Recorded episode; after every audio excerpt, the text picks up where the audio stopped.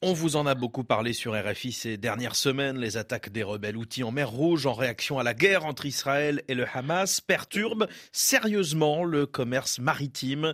13 armateurs représentant à eux seuls près de 40% du marché mondial ont dérouté leurs navires vers le cap de Bonne-Espérance et ce n'est pas sans conséquence pour l'Égypte. Bonjour Christophe Châtelot. Bonjour. Le trafic maritime sur le canal de Suez est en chute libre. Oui, et euh, du coup il y a danger pour l'économie égyptienne parce que le canal de Suez qui, je le rappelle, relie la mer Rouge à la Méditerranée, c'est une artère euh, vitale pour, euh, l'Égypte. En temps normal, 12% du commerce mondial euh, passe par là. Et chaque passage, chaque navire verse une taxe à l'Égypte. C'est donc une source importante de revenus et de devises étrangères.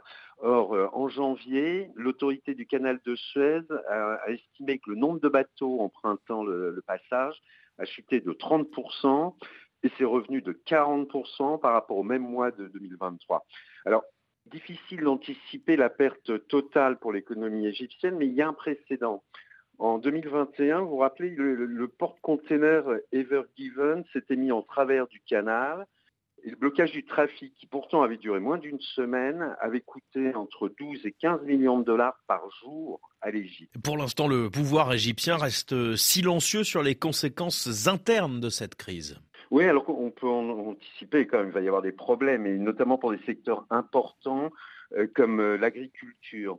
Parce que le, reroutage de nombreux bateaux vers le cap de Bonne-Espérance a provoqué l'annulation de nombreux contrats dans l'alimentation, par exemple. Les stocks s'accumulent tout au long de la chaîne de production jusqu'à la distribution. Et à l'approche de Ramadan, qui commence vers le 10 mars, impossible, par exemple, d'exporter des fraises, des oranges vers les pays du Golfe, qui sont principales débouchés pour ces marchandises périssables. Donc c'est un coup dur euh, et un coup dur de plus pour les entrepreneurs égyptiens qui ont perdu les marchés soudanais, libyens, palestiniens à cause des guerres. Et Christophe, tout cela intervient à un moment où l'économie égyptienne est déjà bien fragilisée. Bah oui, les, les autres piliers de l'économie locale sont aussi vulnérables à la conjoncture internationale. C'est évidemment le cas pour le tourisme à cause des guerres. pourtant, le tourisme avait battu les records en 2023 avec plus de 15 millions de visiteurs.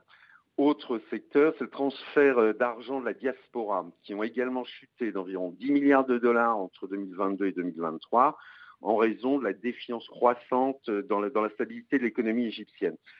Selon un chercheur, ça montre que les perturbations actuelles en mer Rouge soulignent le besoin urgent de diversifier l'économie pour réduire sa dépendance à l'extérieur. L'Égypte a pourtant un besoin vital de devises étrangères pour rembourser sa dette et pour importer les produits de base nécessaires pour nourrir plus de 110 millions d'Égyptiens. Or, il y a un risque d'inflation, mais aussi le danger de manquer de denrées essentielles.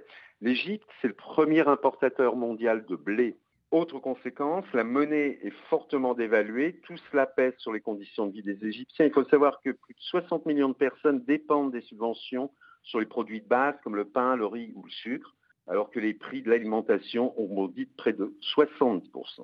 Christophe Châtelot, merci beaucoup. L'Égypte fragilisée par la baisse du trafic maritime dans le canal de Suez.